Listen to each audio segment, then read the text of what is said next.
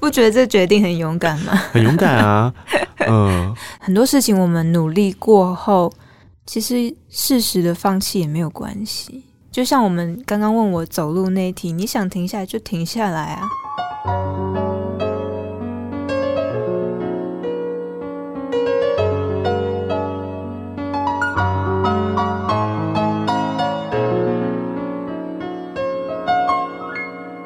记得告白才有未来，欢迎收听《告白那一刻》。嗨，我是那一刻，希望你今天都好。我想请你想象一下这个画面：你现在呢，人走在一个很热闹的街头，西门町啊、信义区，随便。总之，你忽然间觉得说，哎，如果这个时候我停下来，会造成大家很多的不方便。然后大家可能会看着你啊，那大家可能会路过你，但你就是不太想要继续走，你就是想要停下来。我想要问你的事情是，这个时候你会怎么办？我先说我的，我是一个不太敢停下来的人啊，不然我前面就不会一直跟大家说什么被看着啦、被路过啦，你就是想象很多这样的画面嘛，以至于你就不敢停下来。那你呢？正在听着的你呢？还有今天的这个来宾呢？我要带着这一题来介绍一下这个来宾，然后问他一下他自己怎么看。让我们欢迎黄介伟。嗨，大家好，我是黄介伟。嗨，介伟，第一次见面。对，第一次见面，你好。然后就问了一个很难的问题。不会啊，因为我就是想停下来就停下来的人。可以吗？可以啊，为什么不可以？哎、欸，那可是我刚刚讲的那些画面，真的从来都不会在你脑袋里面出现哦。我好像不会太在意别人怎么看。你知道为什么我要问黄杰伟这一题吗？因为十二个星座里面，我最喜欢跟一种星座交朋友了，就是黄杰伟的星座，就是水瓶座。真的、哦？可是大家都觉得水瓶座很怪、欸。你知道，大家都觉得水瓶座很怪，但。被污名化星座 通常有两个，一个就是水瓶座，嗯、另外一个就是处女座啊。全世界觉得处女座难搞，嗯，然后难搞的原因，我自己觉得就是脑袋里面会有很多的小画面啊。那个小画面如果在工作上，他可能就是吹毛求疵；但那个小画面如果是在生活上的时候，他可能就是处处有很多细节上的坚持啊。对，但水瓶座就是不理这个世界。然后也觉得都没有关系，然后我太喜欢这种个性，因为觉得到底怎么做到的？怎么做到的？对啊，就是很随着自己的心吧。问题是随着自己的心，你也得先读懂你自己的心啊。的确要，你知道人类的心通常都是会先告诉你一些谎话。对，比方说现在应该要这个样子吧，现在应该要那个样子吧，可你会忽然间发现，那其实不是你的心跟你讲，那是你的大脑跟你讲的事情。哦，对，要判别一下。嗯，我蛮常被我的大脑说服或欺骗的。对啊，对，因为前阵子我也在跟别人聊天，然后我在跟别人聊天的时候，我们就聊到了一件事，就是我会骗自己。嗯，你知道我怎么骗自己吗？怎么骗？就是我会用，哎、欸，我不知道那个算大脑骗心还是心骗大脑。嗯，就是呃，如果我今天希望我的运动维持。比方说每一天，或者有一个循环，那我走到运动场之后，接下来我会给自己设定一个目标嘛。嗯、比方说，我今天可能要跑五圈，嗯，然后当我跑到第四圈或第五圈就准备要结束的时候，我就会忽然间给自己下一个命令，就说怎么样，我们再多跑一圈。我们多跑一圈之后，我们下一次我们 KPI 就变四圈，这样我们下一次就比较轻松。你要不要先试试看跑六圈？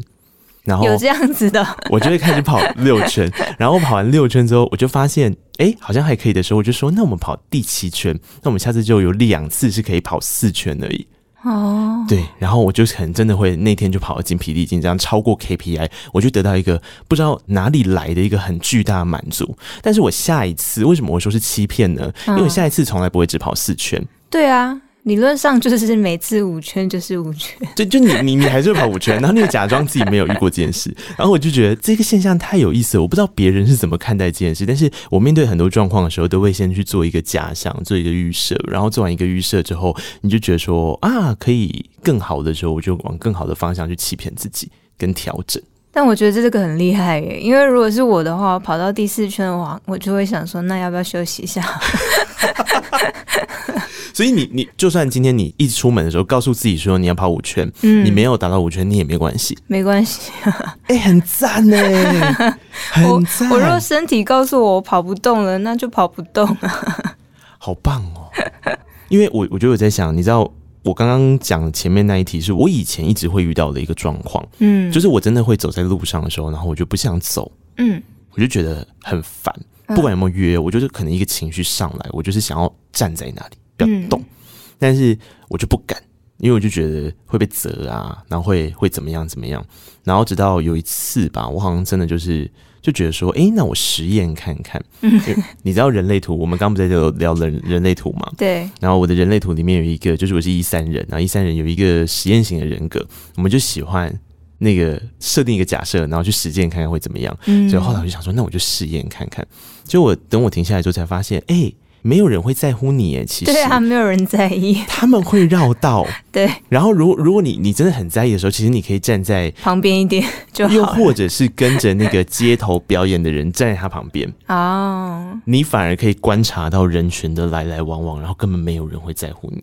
对。然后你就可以很自在在你的世界，在你的房间，就是你心里面那时候已经创建出一个房间，嗯，你就可以在里面很自由自在，嗯。但这个哲学是我。就是这阵子才意识到的哦，所以对水瓶座的人，会对你来讲，你天生就可以这样四处闯荡，建立自己的房间，是不是？可以耶，对啊，因为我常常会被我朋友说，我好像在一个一个很透明的空间，自己的空间在旁边角落这样子。嗯。那你自己？会被人家这样感觉的时候，是你自己进入了一个真的是属于自己的状态，还其实你也很认真在投入社社交场合，只是你的脸看起来就是很疏离，冰山美人。对，其实我很认真在听他们聊天，然后好笑的时候我还是会笑，只是我就是喜欢静静的在角落这样子。处女座跟水瓶座真的完全相反哎，嗯，我会看起来很认真在听，但其实我在发呆。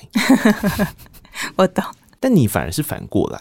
对，我很认真在听，但看起来好像没有，还是这就是水瓶座的怪？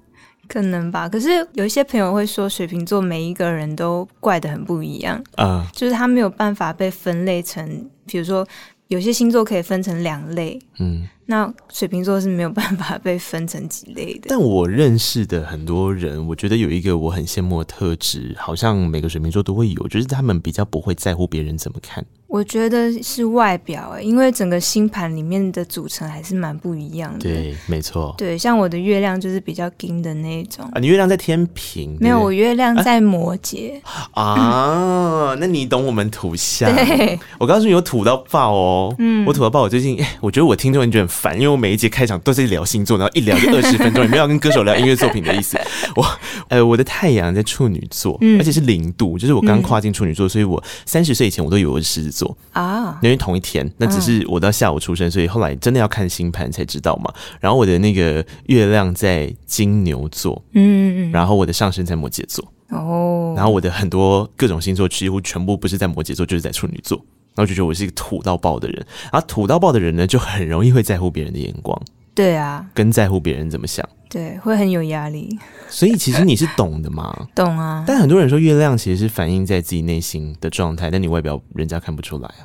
可是我反而觉得好像是我的月亮一直都摊在外面呢。你的月亮一直都摊在外面？对啊。为什么？因为理论上大家不会觉得水瓶座是很疏离的吧？大家不会会啊？会吗？哦，嗯、好，嗯，因为我我印象中的摩羯也是比较冰山一点。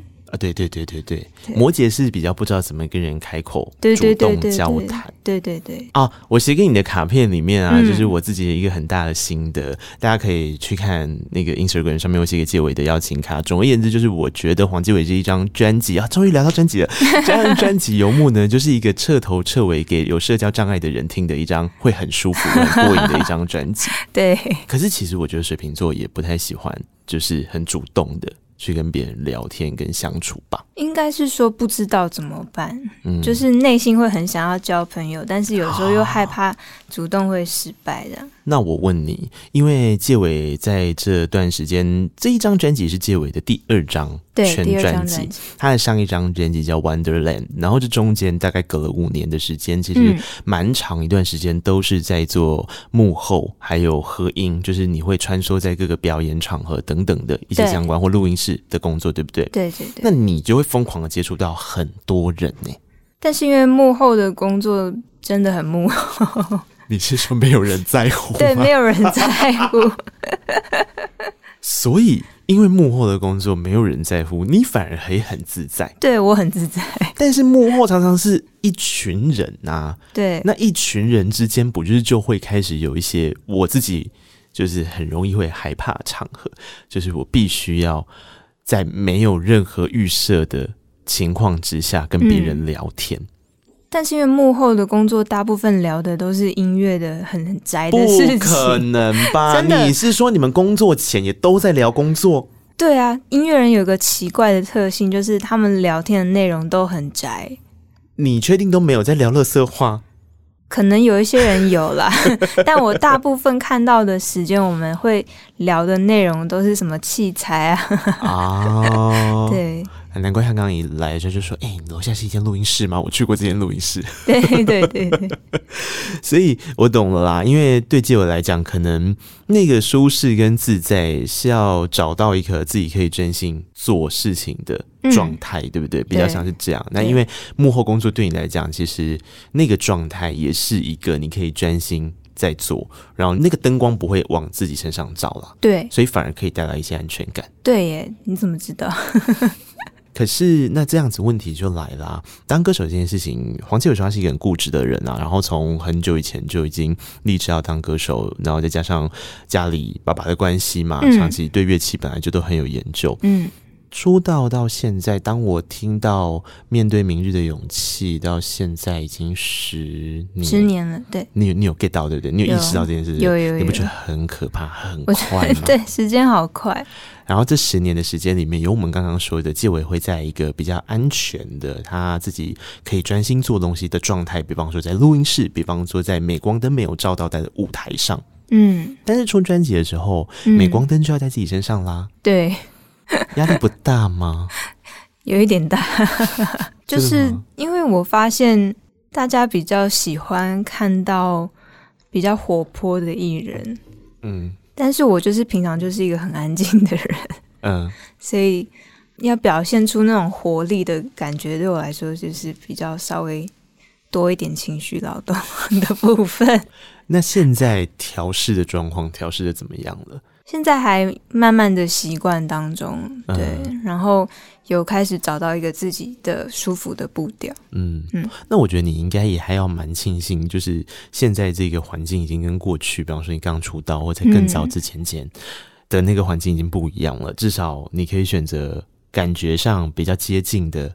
环境比较接近的管道、调调性等等，对对对，他你不用被逼着一定要，比方说除了综艺节目之外，其他都没有机会，对，那个才会尴尬。我跟你讲，如果是你去上综艺节目哦，有可能都被剪掉了，太安静了。对呀、啊，嗯，那我觉得这样子其实也是一个，就是现在这个阶段蛮好的一个点。虽然说情绪劳动的状况有很多元很多种，但对歌手来讲，应该还是可以找到一个相对自在的。管道，管道，然后去说自己想说的话。对，那你痛恨经营社群吗？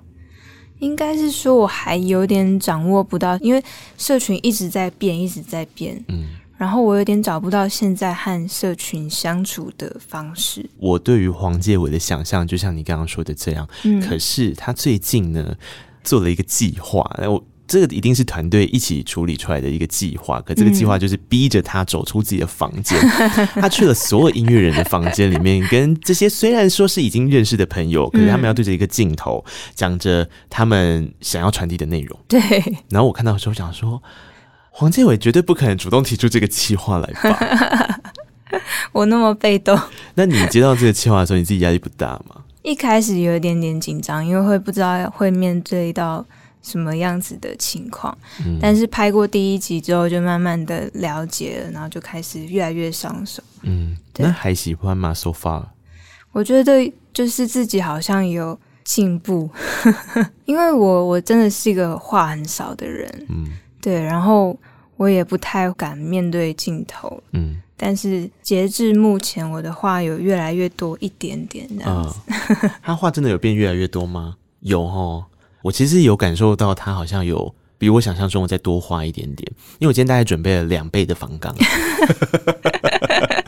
没有啦，我开玩笑。哎，我我大概其实可以很理解的事情是，很多音乐人在要带给别人能量，跟创建出一个聆听者跟他自己所处的空间的情况之下，他得先经过一段长时间的独处。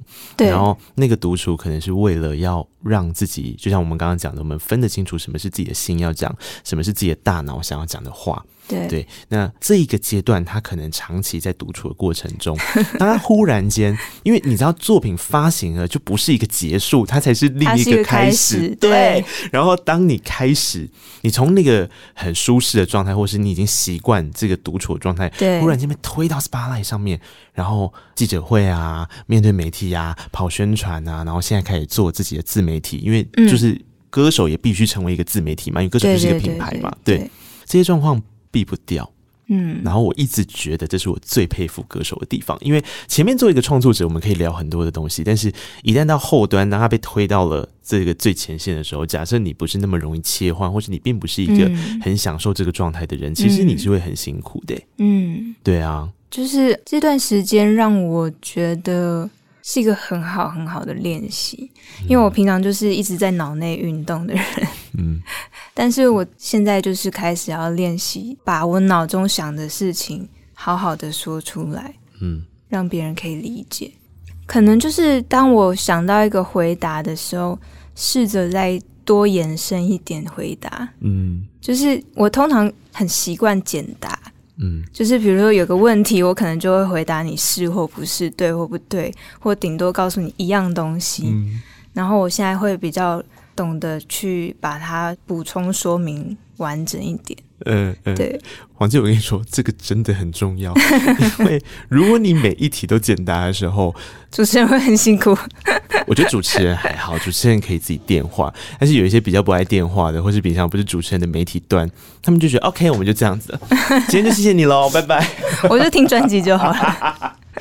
这个时候会很辛苦，我觉得。嗯对啊，反正没关系啦。我觉得慢慢练习总是好事嘛。嗯、然后那个练习就像日常一样啊。记得我以前声带曾经受伤过，对。然后一段时间，他可能对他自己来讲，那个信心忽然间被抽走了。那个其实也是靠练习一步一步练习回来的。对，那个时候是每一天都在训练我的信心。嗯，就每天我的信心就像股票一样，这样大幅大跌的。嗯、对，但是就是靠着。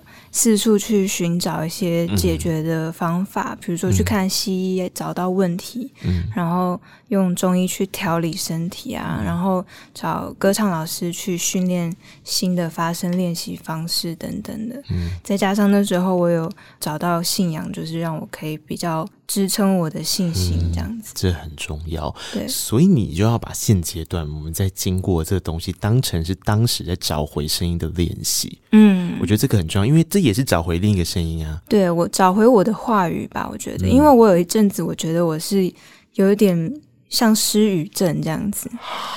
对，就是我讲不出我真的想讲的的话，这样子。嗯。你相信主持人也会经过这个阶段吗？哦，真的吗？我有很多主持圈的朋友，嗯，然后还有包含我自己，嗯，其实我们都会经历过一个阶段，叫听不到自己的声音，嗯，那个听不到不是真的听不到，是指说我今天讲什么，我已经没有听进去我脑袋里面了，哦，我只想要完成这个工作。了解。然后我只想要告诉你说，我的访纲是 A B C 嘛，OK，你就赶快把 A B C 回答完，我想下班了。哦，对，然后也很多人都一直还在这个状态。对啊，就是已经身体自动反应去接话了，但是也没有在思考到底在讲什么。这很可怕。哦，所以我觉得像主持人就会有这课题，就是我们必须要把自己的声音找回来。嗯，大概是这个样子。我觉得这里都是，就是你一定在某一个你的领域上面有你很擅长的环节，跟你很不擅长的环节。嗯，有你已经做到循环到你就觉得不知道怎么前进的环节。嗯，这些时候透过练习都是必要的。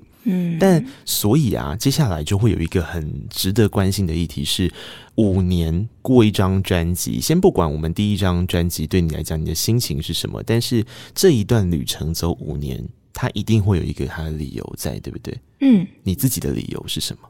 我自己的理由是，那时候我第一张专辑其实是募资做的，嗯，那其实那时候背负了蛮大的经济压力，然后一方面。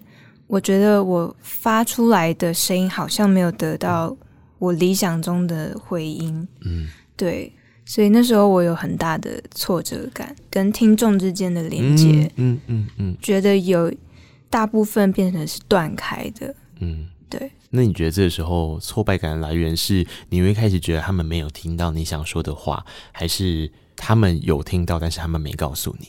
应该是他们没有听到。那怎么办？就等。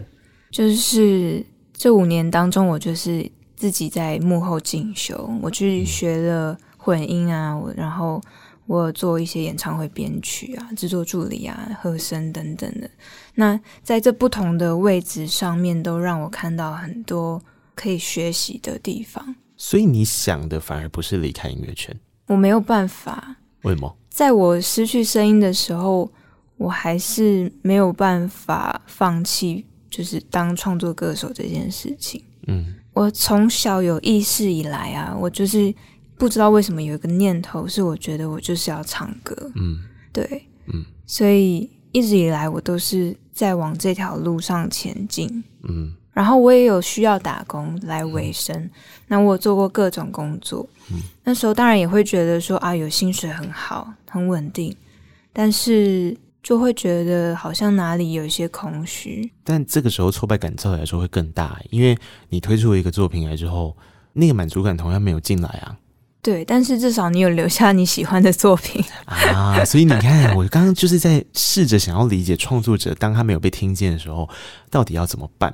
因为我我自己也常常内心有这种感觉，然后做节目也是这样子啊，嗯，然后你就永远都觉得没有人在听啊，没有人在理你啊，没有人要评分、订阅、留言啊，然后这个时候就想说，OK OK OK，算了，大家都不想听，然后这个时候要怎么办？嗯，我觉得这个是一个还蛮两难的事情。然后对于歌手来讲，如果当时已经花了这么多经济上面的负担，嗯，然后就完成了这一张作品，他的已经把他自己的力气灌到最满之后，对。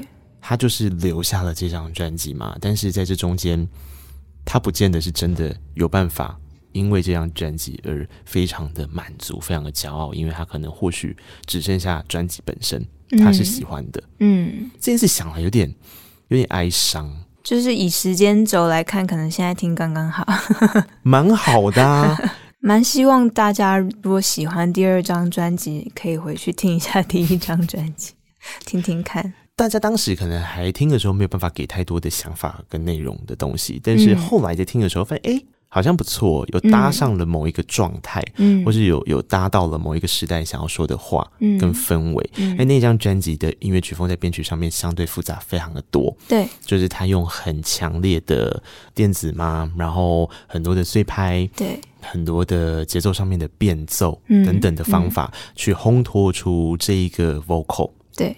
对，那这跟跟过往一开始结尾，我刚刚们讲说什么面对明日的勇气，嗯、那个时候的比较民谣的，比较是以吉他为主的东西，是完全不一样的。嗯，对，那差蛮多，连人生走的远近都差蛮多的。那一张是相对往后推一点点的。你说 Wonderland 吗？对对对对嘛。但是走到了这一张到游牧之后，嗯，它又会有一个不一样的。状态，我觉得是我们前面花了很多力气，虽然我听起来像在闲聊，哎，也是在闲聊，没错。但是我想要让大家知道的事情是，那个音乐人啊，过五年再发一张专辑，一定有各种考量嘛。那机运是一个点，时间点是一个点，然后经济上是一个点。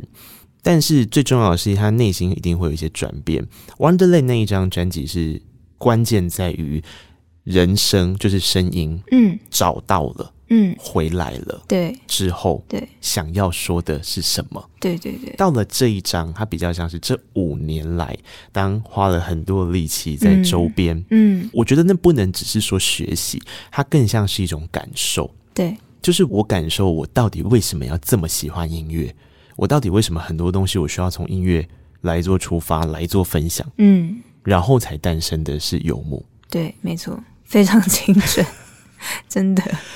啊，所以我有在听哦，我有在听你讲话。对，好，呃，我们先来听一首歌吧。这首歌是我一开始在电台我听到结尾这张专辑之后，我先跟听众朋友们分享的一首歌。它的歌名跟它的歌词非常的矛盾，因为它是一座冰山，嗯，这座冰山有它柔软的地方，但它不能融化，因为融化了就不是自己了。对，这是一个很有趣的，你们听听看这个词。如果我们现在是用 KBox APP 收听的朋友，我们一起来听这首歌。这首歌叫做《冰山》。冰山这首歌，我觉得很像是结尾的自我介绍。这里有一个对话嘛，对不对？在歌词里面嘛，对方说自己是一座冰山，飘荡在城市里面，他希望能做的事情是什么呢？对自己而言，这座冰山是希望让对方看清晰，看清晰，透明向着你的心，看清晰自己不再到处飘零。嗯，对，对啊，所以冰山又不能融化。对啊，因为。冰山一旦融化，真的就不像自己了，就没了。对啊，就消失。所以你知道我，我我我自己觉得，有些时候大家会很害怕心灵鸡汤的原因，是因为常常都说要爱自己跟做自己，嗯嗯、但你根本没有认真去思考你是谁，对，或是你为什么是自己。我常常有一个问号，就是什么叫做做自己？对，我觉得要形容自己是一个很困难的事情。你就做到了，你用了一整张专辑的时间形容你自己。对 对对，对呀、啊，所以这个一定就是一个过程啊，就是你你我我们刚刚讲说，结尾花了五年的时间，他可能慢慢的理解自己的舒适跟不舒适。嗯，然后我对听完这张专辑的时候，我刚刚说我的想象中的画面是一个。很自在的，就当你有一些社会恐惧，或者是你对人群有些恐惧的时候，你可以很自在安置的地方。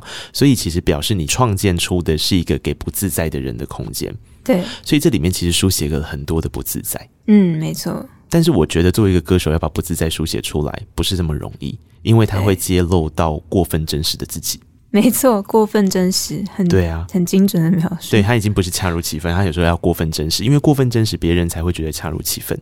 其实我有一点不确定的是，当我们真的很真实的呈现自己的时候，听众真的是喜欢那样子的自己吗？对呀，对，有时候会有这个害怕了，因为你会觉得在舞台上似乎还是要表演，它还是一个展演，它还是要迎合大家所喜欢的胃口跟状态。嗯，那如果刚好你认识的那个自己跟大家的胃口跟状态是不一样的时候，嗯，你就会觉得我到底该怎么办？对，你有常常在这件事情上面回旋吗？我每天都在 问自己这个问题，就是大家到底要什么？也不是说大家到底要什么，就是我也知道大家现在喜欢什么，但是因为我就不是那样子，嗯，我也不想要装作我是那样子，嗯。但你你自己应该要先很清楚的知道你自己喜欢什么样子的东西，对不对？嗯、因为我们看《Wonderland》到这一章的时候，其实是用删去法，对，它删掉了很多东西。嗯，但是到底是删掉的东西比较贴近原本的自己，还是说其实每一个阶段自己想要的东西真的不一样？所以对你而言，你就是尽量的在做出那个阶段你喜欢的自己。对，我其实是就是很当下的人，嗯，因为我记忆力没有很好。所以过去的事情我很快就忘记了，这是好事啊。我觉得我在做这张专辑的有一部分就是在面对这件事情，就是我记得的这些情绪。嗯哼，所以对你来讲，冰山当时写的情绪也是因为像我们刚刚讲的，比较像是一个自我介绍、自我的剖析。对对对。然后也是长期大家当别人说你觉得你很冷的时候，嗯，你自己想要说的话。对。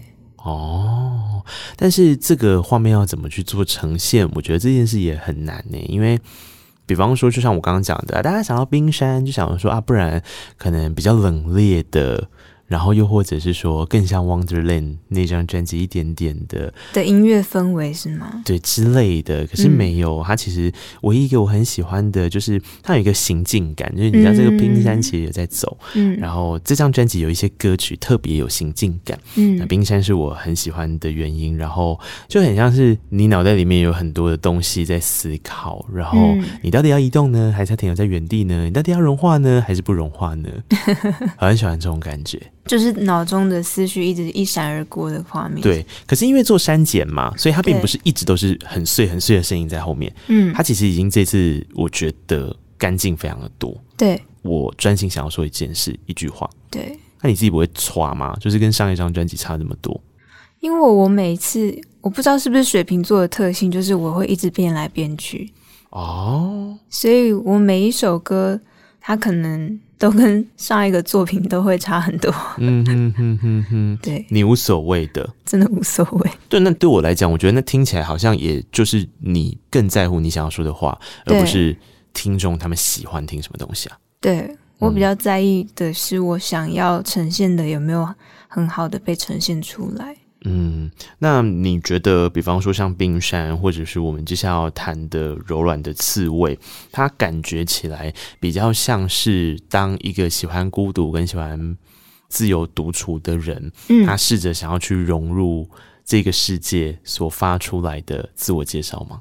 对，就是我是个喜欢交朋友的人，嗯，但是因为我一方面的个性很很内向，嗯，所以。也很难表达我内心真正的那种喜爱跟兴奋，嗯，对，因为我的情绪外显的幅度比较小。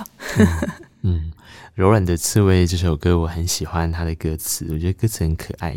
但总而言之，它就很像是在角落自己很开心的观察大家，他也很开心的那种人。就是他去参加一个聚会，嗯，你知道参加聚会的人有两种人，一种人就像我这种人，我就会觉得好累。因为我就觉得我很害怕跟大家聊天，嗯、跟大家 social，嗯，可是可能我需要这么做，或者是以前小时候就以为自己是狮子座的嘛，然后就觉得说我要在 C 位这样，嗯，我要牵起大家，然后服务，然后现在是处女座，处女座是服务型人格，我觉得很很怕有人落单啊，很怕怎么样，然后就想要 take care 大家这样，然后搞得自己很累，然后自己也就觉得说这种社交还是自己好好待在家里当我的图像星座就好了，嗯，常常会有这种矛盾，但是。另一种人，我觉得比较像介伟这种，就是截然不同哦。介伟这种就是，就是他在旁边默默听，他都没有讲话，对。然后他也不是觉得无聊，他也不会觉得无聊，他反而会很快乐。对，我不会觉得无聊哎、欸。你知道，因为像那种服务型人格，就会很假掰，就是会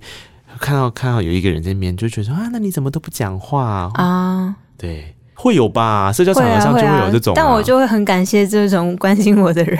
所以就就像歌词里面写的这样吗？只有你发现真正的微小的带刺的我。对对对对对啊！我的朋友都是这样子来的，呃，就是忽然间注意到他，然后注意到说，哎，其实他在那里，这样。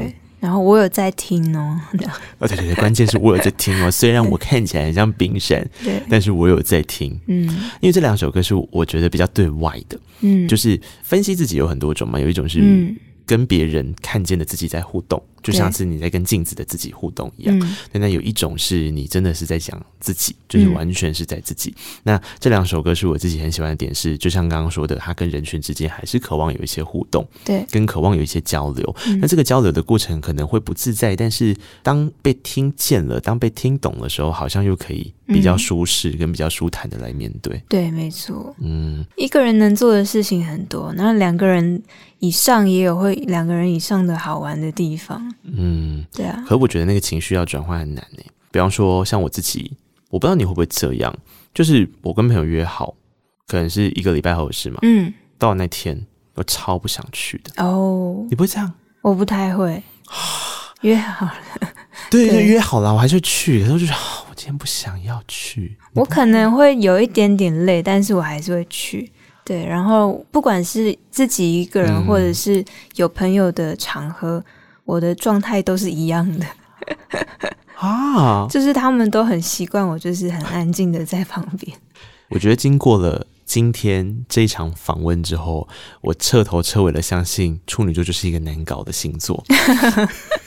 不会啊，别人怎么可以？我有一个天秤座的朋友，也是这样吗？他，他住很远，然后他住的。城市常常下雨，你说基隆吗？对 对对，所以只要当天他一个心情，他觉得很累，他不想出门，他就会传讯息说：“哎、欸，我不想出门。”哎，对啊。那我觉得，如果是好朋友的话，其实也不会真的很在意他要不要出现了。我觉得这真的很难调试，嗯，因为。有些时候，大家会不好意思说出口的时候，就还是会硬出现。然后硬出现之后呢，这边郁郁寡欢的时候，我就觉得很痛苦。我常常会有这种拉扯。但如果是很熟的朋友，我觉得就可以比较自在的做自己。就是啊，对，你真的懒，你就说你懒。其实我觉得真的了解你的朋友也不会很在意。也是哦。对啊，这样听起来的确也是这样。就给各位，就是如果想要跟水瓶座交朋友的人，你可以试着真的说出你自己的想法。对，他们都懂，他们觉得无所谓。对。你舒服就好，这样。对，或者我们换一个角度想，其实他也没有那么在乎啦。不是，不是说不在乎他有没有出现。对对对对对，我的意思是说不在乎你的这个情绪的纠结。哦，对，就是他理解嘛，就是没有关系啊，你不用不用太在乎这个，就是就是啊，我这样讲，就人家会不会怎么样怎么样？嗯、就是他们不会在乎你后面所产生的这些纠结。对对对对，对，是这个不在乎。哦，对，好，今天跟纪伟聊天，然后我们刚刚其实简单的带了一些画面啦，然后在这张专辑《游牧》这个概念，嗯，它比较像是。做了一个观察，开创了一个空间，这个空间是可以移动的。对，它大概会有这三个比较核心的关键。那在这个移动的过程，你遇见了一些人之后，所以你会想要跟他说的话是有关冰山，有关喜欢一个人，有关刚刚讲的这个柔软的刺猬。嗯，对。但是同时也会有被自己关在房间的时候啊。对，我有一首歌歌名，我就好喜欢，那首歌叫《客厅里的乌云》。嗯，对啊，当时创作这首歌的时候。整个状态很糟，是不是？对，因为那时候刚好正值是疫情，大家必须要在家自主隔离的那几个月。嗯，就是我这么爱待在家的人哦，我那几个月也是受不了。你说的受不了是到怎么样？就是太压抑了啊！对，那个情绪非常压抑，然后时间感很错乱。哦，你说搞不清楚现在到底是早上晚上？应该是说不知道今天是几号了，今天是星期几？嗯，然后原本的事，所有安排好的工作事情全部被打乱了。嗯，对。那这个时候你怎么办呢？那时候就是开始想要重新调整自己的步调。嗯哼，对，这首歌就是在讲说重新调整自己的步调。嗯，这首歌是我当时在听的时候，我就思考一个议题，是说我们常常说最舒适，然后最能够让你有安全感的一个空间，可能是你自己的房间，可能是你自己的家里面的一个地方。嗯，可是如果连这个地方你都不能够成为是自己最有安全感的地方的时候，那你的安全感要被放在哪里呢？我觉得这是我一开始听这首歌，或者我看到这首歌的时候，我觉得很难的地方。但是人生上面，他做了很近的画面，同时也让整个编曲上感觉起来是很辽阔的。这个家很大哦，这个家这家空间是很大的哦，它不是一个被困在那里。应该是说，其实家里蛮小的，但是到了最后，就是尝试要找回自己的步调，那个心境上是比较开阔的。嗯，对。嗯，他最后用和声啊。和声很像是大家一起唱的时候，把自己给接住，嗯，把自己给撑起来，然后有那个滴滴答答的那个时间走过去的声音，tick tock tick tock，对，做最后的 ending。哎、欸，我其实蛮想问借我一个问题的、欸嗯，做这么久的和声工作，对你的演唱，就是你重新变成主 vocal 的时候，嗯、你觉得状态上有很大的差别吗？我那时候在当清风的和声的时候，嗯，清风有告诉我一件很重要的事情。他说：“他希望我把自己当主角，在唱。你说，即便是和声，即便是和声的时候，嗯，嗯，然后那句话影响我非常的多，嗯，因为我已经是一个平常是很后退的人了，嗯，但当我在当和声的时候，我就会把自己又退到更后面一点，嗯，对，然后清风就会希望我站出来一点。他说：‘黄建伟，黄建伟在哪里？’这整个已经消失，退到退无可退的状态就对了，对，啊、哦。”那你怎么调整？那时候我有去找一些老师上课啊，对，不管是唱歌或者是表演上面，嗯哼，对，嗯哼。可是老师教的终究是技术层面的事情啊，你总是要说服你自己心里那一关吧？对，就是老师让我可以有更大的发挥空间，就是透过那些练习，嗯，然后在实际上的演唱会的时候把他们。释放出来，演练出来，然后每一次的演唱会的累积，都让我变得越来越懂得怎么把那样子的情感情绪投射出来。嗯嗯，像是表演课的老师，他可能会，他会让我们做一个情绪的。抛射的演练啊，你说远近的那个做法对，对对对，咚咚咚咚咚，把情感投到远一点，嗯，就是讲的比较悬一点。其实每个人是可以感受到情绪的，可以啊。对，那你有没有投到他的身上？他其实是会感觉到，他有没有抓到啊？所以透过这样的反复练习，对，即便是和声，也要找出自己，嗯，在这个情感浓烈度上面，和声想要表达的话。嗯，那这件事情对于回到主 vocal 上面当然会有帮助，对不对？那可是回到主 vocal 之前，和声在做的很多东西，或是到主 vocal 之后，其实你有很多的词汇，你会用非歌词的方法唱。嗯，比方说，你其实有超多超多污的，你超多污，每一首歌都有，几乎都有污的。你有给自己一个这样的练习吗？就是有关于污，你还是可以做出不一样的层次跟想要带来的画面，你才去设计这个污？还是你知道有一种人是直觉派，他其实是录音录录录，他忽然觉得这段应该要污。哦，我是直觉派的，在写歌上面就有那个污了。嗯，对，就是对我来说，就它就是那首歌的一个 hook。啊，对，那为什么我连快乐都不敢了？你不是污是到底呢？那首歌的曲是和序章合作的，嗯，就是守夜人的序章。我知道。那他好像有观察到我之前好像有一些口癖，就是会讲到底啊。对，情绪上观察很入微，他 很变态。对，嗯，对，所以他就把那个到底设计的很有趣，这样子。所以其实这个巧思是他放进去的，不然你可能本来也是用污的方法，maybe 这样有可能。所以对你来讲，这种设计进去的事情是真的跟，比方说你做很多幕后的事情有关，还是其实你本来在创作上你就很喜欢没有歌词的时候带进去这样画面？因为你的比重真的很高诶、欸，是真的很高，就是你已经听得出来的那种状态。对啊。我没有认真思考过这个事情，就是它好像就是一个自然而然的该出现就出现了。嗯，呃，去感受一下吧，大家。我觉得恰如其分的 想办法让自己的画面做出来，往往不见得只有编曲，就是人生其实可以做很多事情。对啊，那人生做了哪一些事情，不见得全部都是靠后面的和声而已，他可能主 vocal 也会做了一些调整，嗯，跟挑战。嗯，我们来听歌，好不好？我们来听客厅里的乌云。好。这一集有搭配到很多的歌曲分享，你可以使用 KKBOX APP 免费收听，会员可以听完整首歌，非会员可以听三十秒，搭配音乐听更有 feel 哟。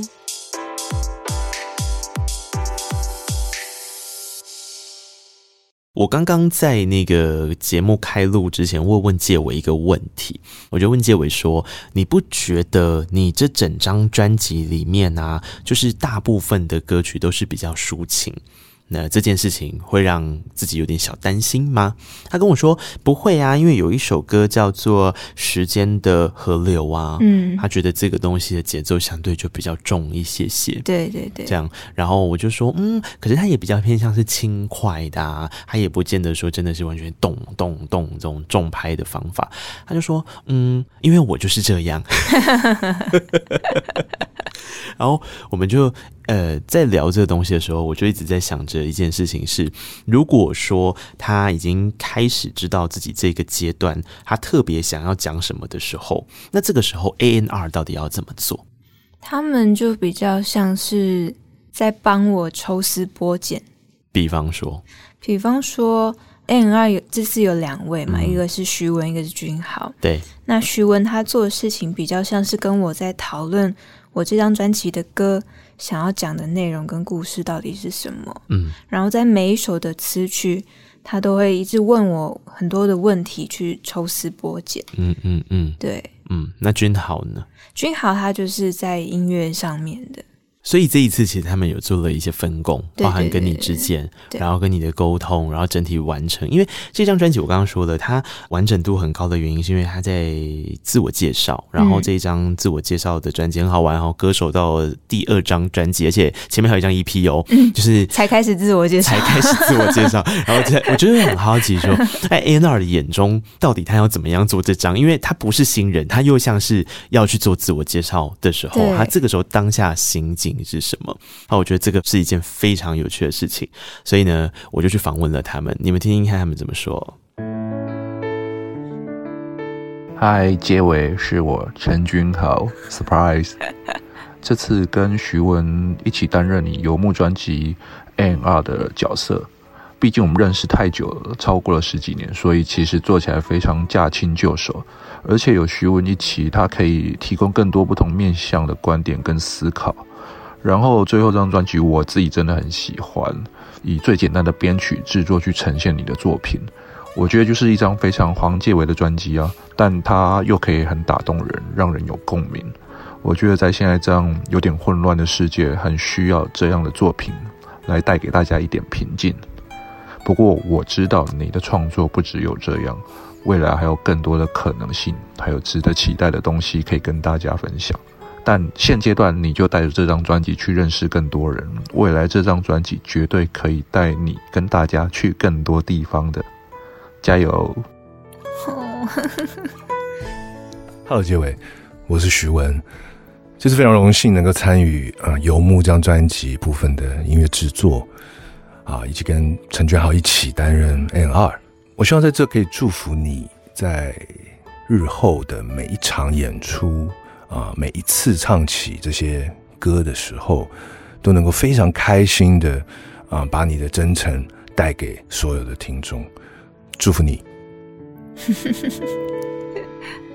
天哪，我觉得陈君豪本人他就已经在帮你把所有你的拉扯都讲出来啦。对啊，你有发现对不对？因为我们真的是认识非常久的，嗯、然后他是我师傅嘛。嗯，对啊。你大家有听到他前面所讲的那个挣扎跟矛盾吗？就是对这是一张王建伟的专辑哦，然后这个东西做了很多的减法。然后把它回归到最原本的样子、嗯、啊！但我知道你没有只是想要做这个样子，但是你现在就先带这个，你 这就是我觉得最好玩的地方。我觉得陈俊豪自己在那边做心理战的，他个人的心理拉扯，非常了解我，因为我心里就是这样想的。所以当时不管 A&R 加进来在做讨论，或是你自己，等于是三方嘛，其实是三个人决定了这张专辑要走这个走向的时候，对你自己心里的那个挣扎，就是当我化繁为简之后，真的有办法说出我想说的话吗？比较像这个吗？其实我不担心呢、欸。嗯，对。那为什么需要有刚刚那个俊浩讲的这些拉扯？因为我其实原本在做这张专辑之前，我设定的第二张专辑是跟现在是完全不一样的方向，然后已经有一些歌写好了。你本来设定什么？其实是很重 beat 的。你是说就比 Wonderland 再更重？对啊，对。那又是什么原因让这一切变成另外一个方向呢？就是那时候在跟徐文老师聊天的时候，嗯、他觉得我应该要更多，因为他知道我有很多的故事，嗯，那他觉得应该要更多的去揭露这些故事，让大家更认识黄介伟是谁，嗯，在现在这个时间，嗯，对，所以他帮了你完成了很多词的部分，对不对？对对对，我看了一下，因为 A&R 下来写词这件事也是蛮神奇的，嗯、然后再加上徐文，其实大部分的时间做的是比较视觉。这样电影配乐啊，对，电影配乐、种种的广告配乐等等，嗯，对。然后他这次加进来做了这样子，其实我发现有很多首歌都是你们一起完成的，对，所以你们非常熟，是不是？对，就是呃，我跟徐文也认识应该有十年多了，嗯嗯，对，嗯，然后听起来比较像是啊，忽然间要我帮介伟打广告吗？那我我来录个二十秒的东西，没有，因为他。嗯比较害羞，嗯，就是他真的遇到熟人的时候，才有办法很侃侃而谈的讲很多，嗯，但是他对外的时候，他就会变得很害羞这样子。哦，你们都同一种人呐，那他也在自我介绍啊，根本。而且他们两个都是双子座，所以我就好像站了一个双子在旁边的感觉。所以你们有两个双子座跟一个水瓶座，对对对。那基本上这张专辑的 A&R 就不会是只有三个人，这张专辑 A&R 大概有三千个人。每个人的脑中都好几个人，因为我们说双子都不是双重嘛？对，太阳双子的话，双重人格，对不对？所以他们加起来有四个人。那水瓶座一个人，大家可以分身出两千九百八十个是没有问题的。对。哦，那那那这个时候的挣扎，我觉得不会很多吗？我自己想象中的事情是，你要花很多力气跟自己打架。哎，我如果打架的时候，我就听他们两个的，因为他们两个没有讨论过，啊、但他们说出来的意见会是一样的。好神奇哦！对，所以他们一致的时候就觉得 OK，那就是跟着这个方向走，对，就是跟着他们了。哇，哎、欸，那他们对你来讲真的蛮重要的，非常非常重要。这张专辑《游牧》里面其实就是有一种概念，是我们每一首歌都在创建一个空间，嗯，然后这个空间里面你可以安置很多，我觉得是当下的某一种。不是那么自在的心情。可是你过完这个房间之后，就你听完这首歌之后，你就移动到下一个房间，你不会停在原地。嗯，然后有一首歌我觉得很好玩，就叫做刚刚我们讲到那首比较重拍的那一首歌，就是《时间的河流》。嗯，其实我觉得它就有一点点像是这个样子，所以你听到它这首歌里面的碎的东西也真的是比较多的，因为我们人人都是那个滚动的石头啊。对，我们既顽固，但是又被河流推着走，然后让自己离开那个不舒适的地方，或是舒适的地方。随波逐流还是随遇而安呢？对对，所以你很喜欢这首歌吗？对啊，然后这首歌也是君豪制作跟编曲的。嗯，那他用一个很减法的方法做了一个舞曲，就是如果你以舞曲来说，它很简单，对，它是一个很简约的。恰如其分的在曲序的中间，嗯，然后恰如其分的告诉你，呃，有关于石头要随波逐流，要被冲刷，要被磨成。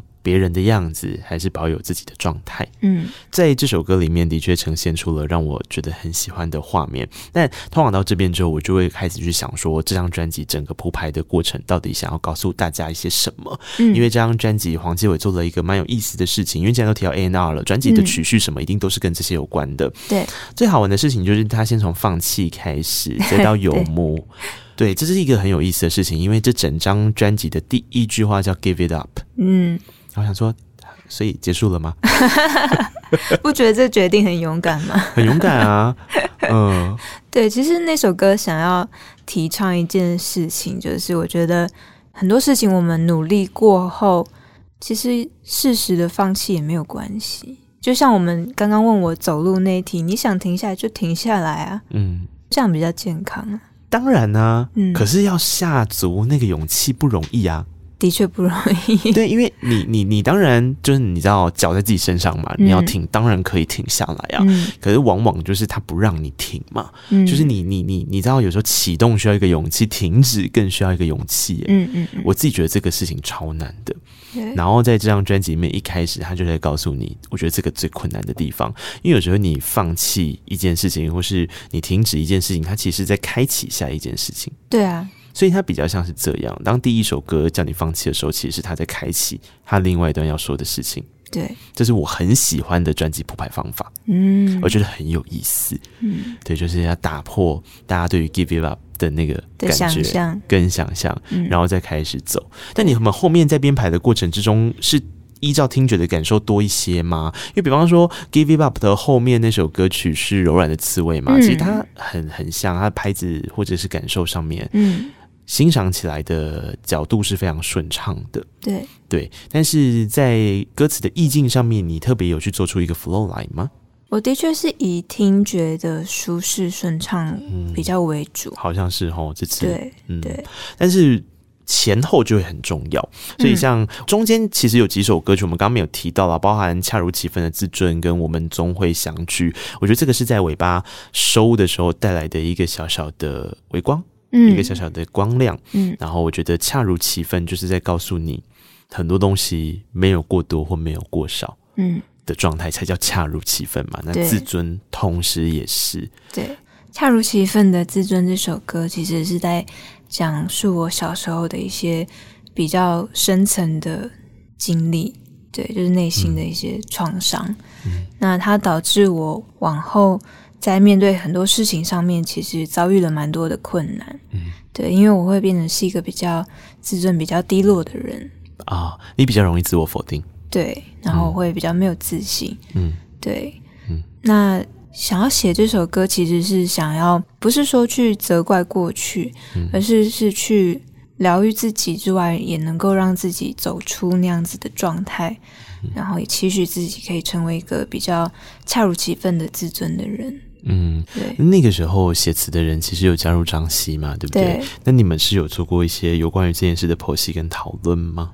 我有看张希说我的一些小时候的故事，对，所以他就有写出我觉得很关键的最后那两句。嗯，对，每一寸亲密都恰如其分，跟每一寸自尊都恰如其分。对，嗯，可是我我我常常觉得这是一个很有意思的事情是，是到底这件事情叫做放下，还是叫做原谅，还是叫做不再责怪？你知道，因为每个阶段都不一样。嗯、假设你今天到后来，你面对这件事情，就是有关于恰如其分的自尊，嗯、或是面对过去比较容易自责自己的状态，嗯，你最后选择放下，或是选择原谅的时候，有些人一开始的时候，我觉得会很难找到一个标的物，嗯，所以这个时候我会。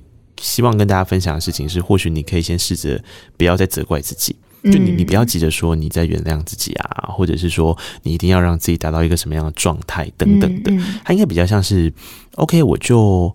不要再责怪自己，有点像是接受这样子的自己，因为这会变成是一个慢慢来的阶段循环。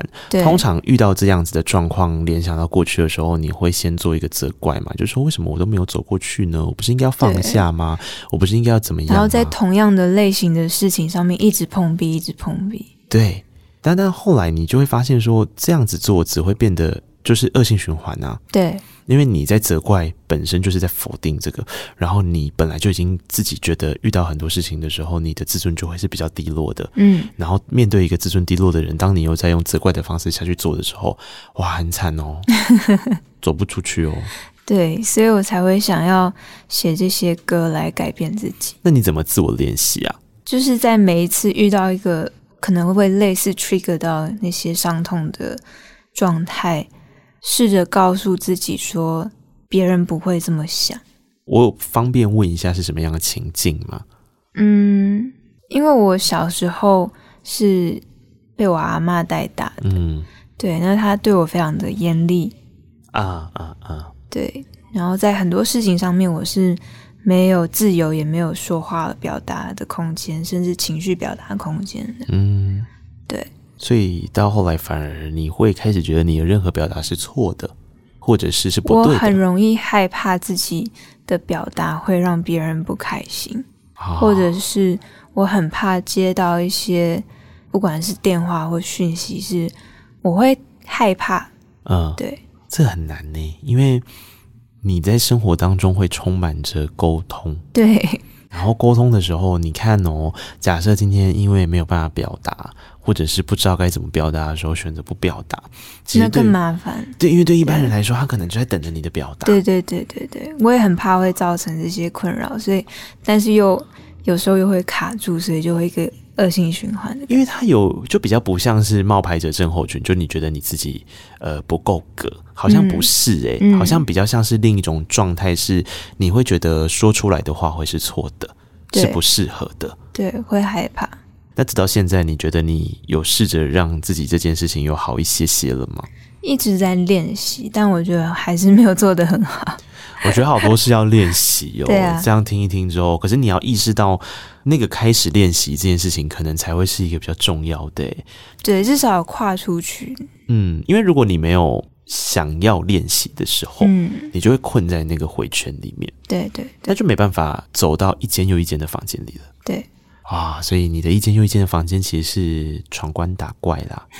这样听起来，就是我在自己关练习，然后练习久了，当我有点困顿或困惑的时候，我或许可以移动到下一个地方去，嗯，试着在不同的主题底下，但是同样是自己 care 的事情，嗯，然后去做练习，去做训练，嗯、然后再继续往前走，或者再回来检视。对，水瓶座也是想蛮多的、啊，很辛苦哎、欸。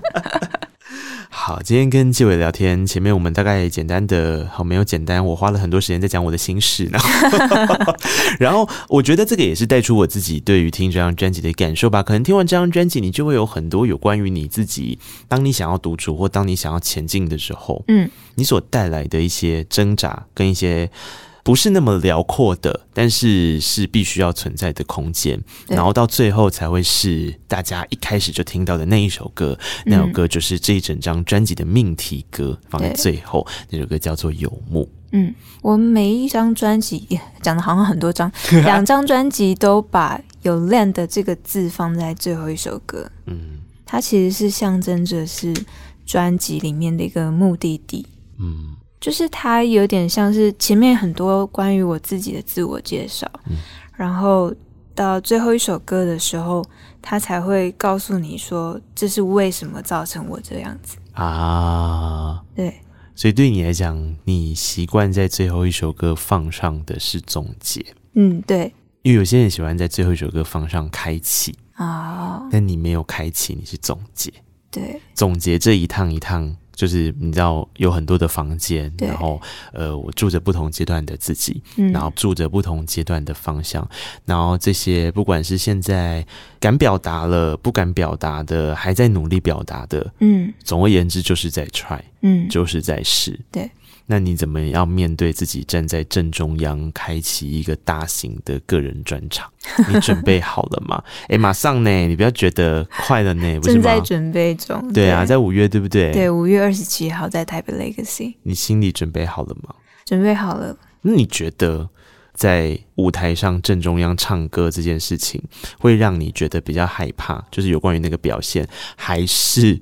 中间必须要跟底下的人互动，跟 small talk 的时候，你会觉得比较苦恼。small talk 会比较苦恼，怎么办啦？你 small talk 不可能不讲话啊！会啦，会讲话。那怎么办？其实我就是很跟观众掏心掏肺的，就是我都会很老实的跟他们讲我这阵子的一些感受，嗯，对，去跟他们分享。嗯，黄志，我跟你说，我觉得啊，越是没有办法，就是或者是说讲话越省字的啊，或是越越不知道讲什么的人啊，你很适合怎么做，你知道吗？嗯，偷偷给你一个小小的练习，你自己去做一个节目，就你做一个你单口讲话节目。我告诉你，人被逼着，这个就叫做狗急跳墙，你就会发现你自己有各种无限的可能。好，就是你就假装你自己要做一档 p o c k e t 节目，从主持开始跟大家分享今天的心情，这一招应该是蛮有用的。还是我用直播？直播也是一个人。但直播你不觉得压力很大吗？我是想说一开始就要这么激烈吗？也是可以、啊，高强度一样的意思。嗯，对啊，所以祝福结尾啦哈。今天在节目上面呢，我们介绍了一下有关于这张专辑很多的前端的事情，就是专辑前发生的事情，到专。辑聆听的过程之后所创建的空间，还有结尾接下来要走的路，还有方向，我们就带着祝福，嗯、看着接下来会发生什么事。嗯，谢谢 Nick。反正累了就停下来。对啊，喜欢就继续走。对，这就是我觉得很难，但是从他这张专辑里面听到移动感的时候，我想分享给大家的是。谢谢黄介伟见到空中来，谢谢 Nick。我们下次再见喽、嗯，下次再见，拜拜，拜拜。谢谢你听完这一集的节目，诚挚邀请你评论、订阅、留言，然后可以到 Instagram 找到告白那一刻与那一刻，或是小额赞助，请我们喝杯咖啡，这些都是成长很棒的礼物。再次谢谢你的听见，我们下集见。